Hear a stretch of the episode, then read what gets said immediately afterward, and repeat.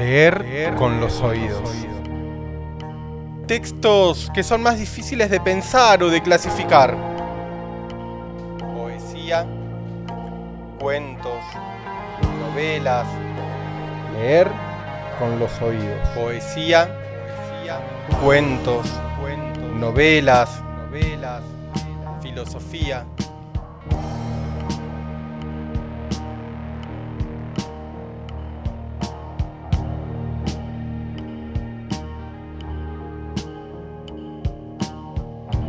Recomendaciones de lecturas. Un espacio abierto de distintas latitudes, épocas, géneros. Leer con los oídos. Leer con los oídos.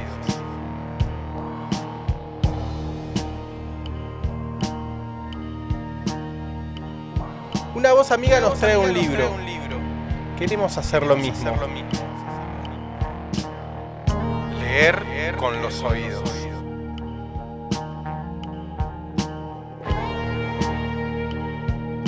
Producción, conducción, a cargo de Bernardo Durán. Leer con los oídos.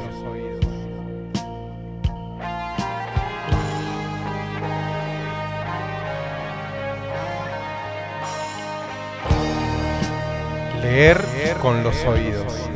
Leer con los oídos. Leer con los oídos.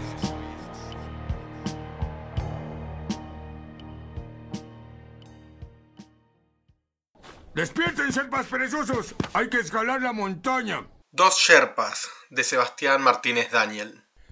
Leer con los oídos avanza a la velocidad de los vendavales y de las avalanchas.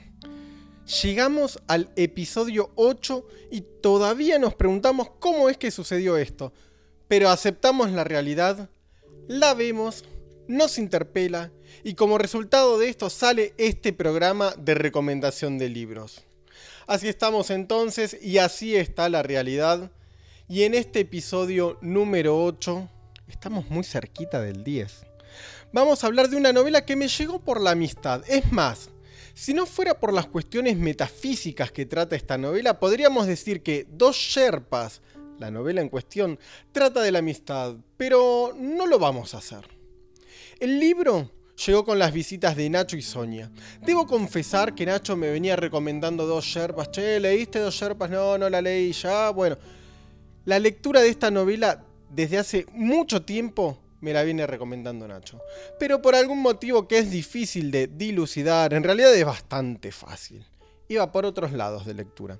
Todavía no la había leído y la empecé y la terminé en un proceso que no es siempre lineal. La lectura se había interrumpida por mi cansancio físico extremo, horarios nuevos y mi ascendente en Tauro que tiene dificultades con los cambios. Pero si los Sherpas pueden subir al, al Himalaya, ¿Cómo no iba a terminar yo de leerla? Y el esfuerzo de mi cansancio fue facilitado enormemente por la riqueza verbal del texto de Sebastián Martínez Daniel. La novela fue editada en Buenos Aires por Entropía en el 2018. Tiene 210 páginas y hay que decir la verdad, es una edición muy bonita. La foto de Martínez Daniel también está buena no es de esas típicas fotos de autores que miran de reojo con la mano agarrándose el mentón y una biblioteca grande atrás. Está remando. La imagen está muy buena. Tiene dos Sherpas, la novela Dos Sherpas, desde ahora y para siempre, para mí, el sabor de la amistad. Es una forma de hacer presente y la acción de regalar libros es hermosa. Es pensar en quién va a leer y qué le puede gustar. Es querer compartir este texto que conmovió, que fue fuente de disfrute, es sugerirle otras líneas de lectura. Se dio todo eso y por lo tanto fue una fuente inagotable de alegría leer dos Sherpas. El argumento de la novela es muy muy simple. Es simplísimo pero no significa eso que la novela no tenga miles de vueltas y complejidades. Dos Sherpas, los Sherpas, esos sujetos de Nepal que viven al faldeo del Everest, comparten la visión de un turista que es montañista y es un turista inglés que se cayó y no se mueve. No hay dramatismo, no hay crisis Pero si hay un silencio, si es que el viento que atraviesa al Everest puede considerarse silencio. Hay también una rememoración, un análisis de un texto teatral, Julio César de Shakespeare, y hay proyectos. Los personajes son dos, el Sherpa viejo y el Sherpa joven. Y la novela se va abriendo, vuelve, se expande. Los capítulos, que son 100 en total, suelen ser muy breves. Y esto hace que sea bien, bien ágil, dos Sherpas. Justo para ese cansancio en el que me encontraba en el momento de leerla. Dos Sherpas nos saca a caminar por el Himalaya. No les gustaría eso a nuestros personajes. Y la giganta, tal como es conocida la montaña más alta del mundo, se nos impone. Vamos a comentar algunas cuestiones de la novela que nos gustaron y la verdad es una novela que nos gustó mucho. En primer lugar, vamos a comentar la retrospectiva de los personajes. Decíamos hace un ratito que Dos Sherpas cuenta con dos personajes, el Sherpa joven y el Sherpa viejo. No sabemos nombres, apenas, apenas vamos descubriendo qué les pasa, cuáles son las circunstancias que los rodean cuando no están en el Everest, la montaña más marketinera del cordón del Himalaya. Del Sherpa joven sabemos que es buen estudiante en la escuela que está preparando una intervención breve, aunque decisiva, en la obra Julio César. Es una obra escolar, pero están preparando Julio César, qué sé yo. En una escuela secundaria de Nepal, además estudia nuestro muchacho. Sabemos que la ruralidad está teniendo dificultades con la educación, al menos en esta parte del mundo. No sé si en Nepal, pero sí en Chubut, donde se graba este episodio. Sabemos que no sabe cómo encarar el futuro el Sherpa joven, si estudia para diplomático, si estudia ingeniería naval, y sobre esta última opción resaltamos, hasta con un poco de humor, la, total ausencia de mar en Nepal. Se ve que el Sherpa joven apuesta y redobla lo que el determinismo geográfico le tiene preparado para su futuro. Del Sherpa viejo sabemos en un principio que no es de ahí, que no es de Nepal, pero pasa otra cosa más con el Sherpa viejo. Dijimos antes que los capítulos son breves, brevísimos podríamos decir.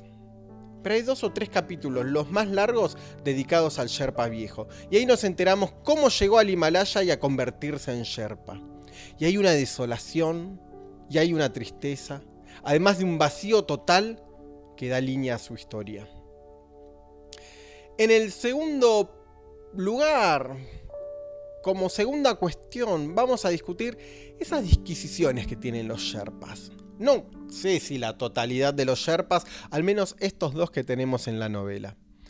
Dijimos que dos Sherpas, hace un, ratito lo dijimos, se proyecta. La novela permanentemente y de manera caótica, para alguien que presta poca atención, se, se, proyecta de manera caótica. Pero las capas se superponen. La conquista inglesa de la cumbre, el colonialismo, una avalancha que desata una huelga, el turismo como práctica aberrante esa cosa del turista como una langosta. Historia de los Sherpas, budismo zen, pintura impresionista, algas, hongos, la raza elegida, un montacargas que se cae y provoca una tragedia, concursos de televisión y podríamos seguir y seguir y seguir cosas que van apareciendo en dos Sherpas. Todos estos elementos se van engarzando para construir la novela de los 100 capítulos. La figura del engarce creo que es justa para hablar de dos Sherpas. Las piezas se van acomodando a partir de las adiciones. Y en estas disquisiciones se va construyendo una metafísica de la montaña, de la giganta, como se dice en la novela. Pero también, también se va construyendo una metafísica de lo mineral, del viento, de la soledad, del lenguaje. De a poco nos vamos dando cuenta que dos Sherpas se va prolongando cada vez más y que aquello que pensábamos como algo muy simple se va articulando en una trama que podríamos pensar que es infinita, como le gusta decir a Levinas.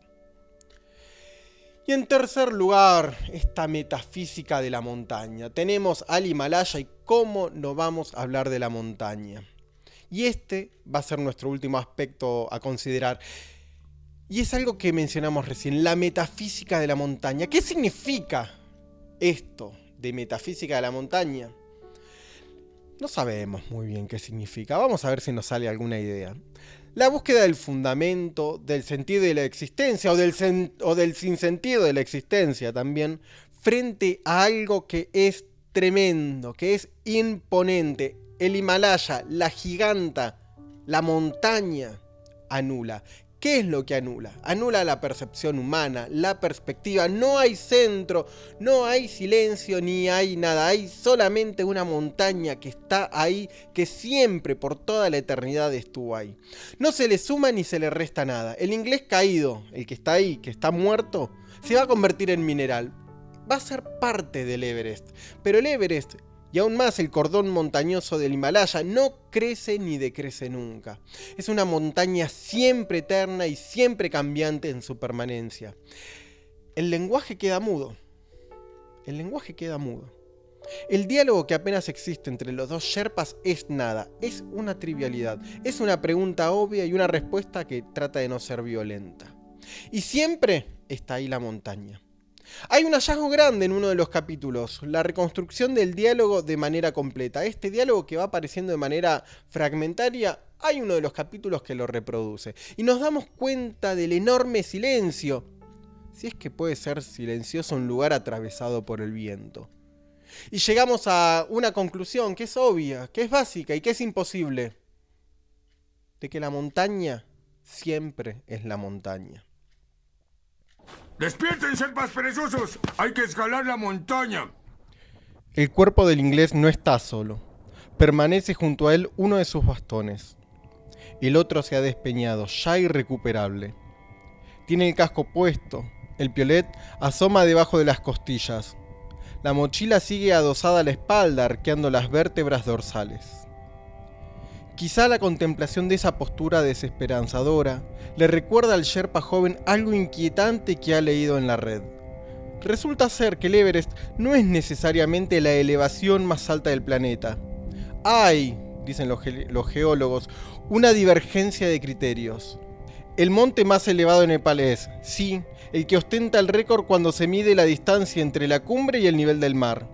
Los celebérrimos 8.848 metros pero sin cambio, con otra mirada más meticulosa y menos rastrera, la altura se midiese desde el centro de la Tierra, la giganta perdería el trono y abdicaría ante la magnificencia andina del volcán Chimborazo en la cordillera ecuatoriana.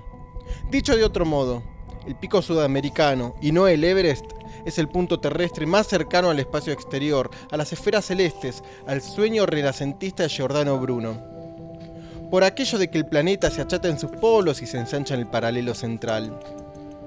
Aún peor, sabe el Sherpa joven, no solo el Everest no es el indiscutido pico más alto de la Tierra, sino que tampoco es por lejos el más difícil de escalar. El Annapurna, el K2, el Nanga Parbat presentan desafíos mucho más complejos en esta misma cadena del Himalaya, incluso más humillante. Las modestas alturas alpinas del Eiger del Matterhorn son más temidas que el Everest por los montañistas. Por eso, mientras mira al inglés tendido sobre la roca, la cabeza ladeada, el casco ocultando los ojos, el Sherpa joven se dice, Relaciones internacionales, ¿por qué no? ¿Para qué quedarse acá?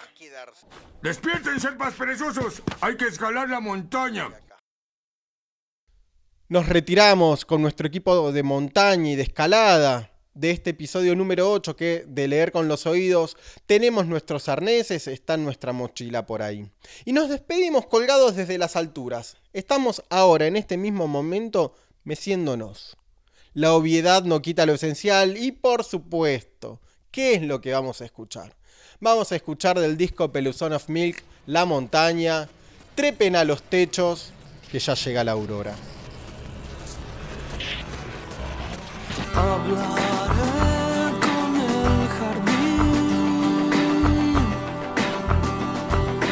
Hablaré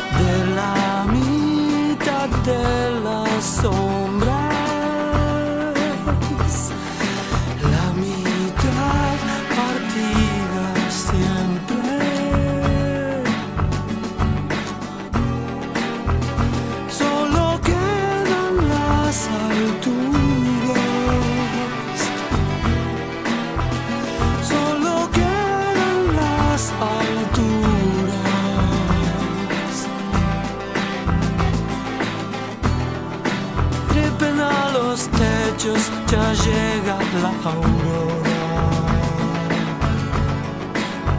Oh.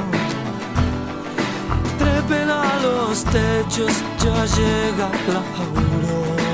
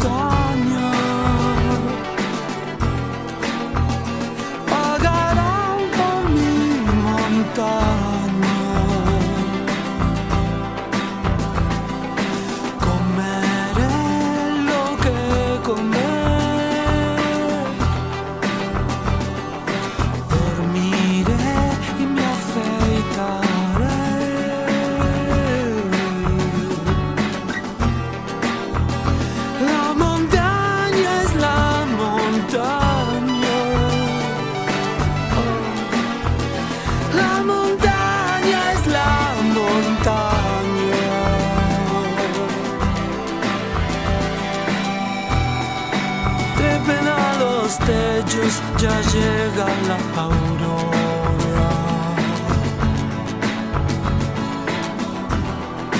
Trepen a los techos, ya llega la aurora.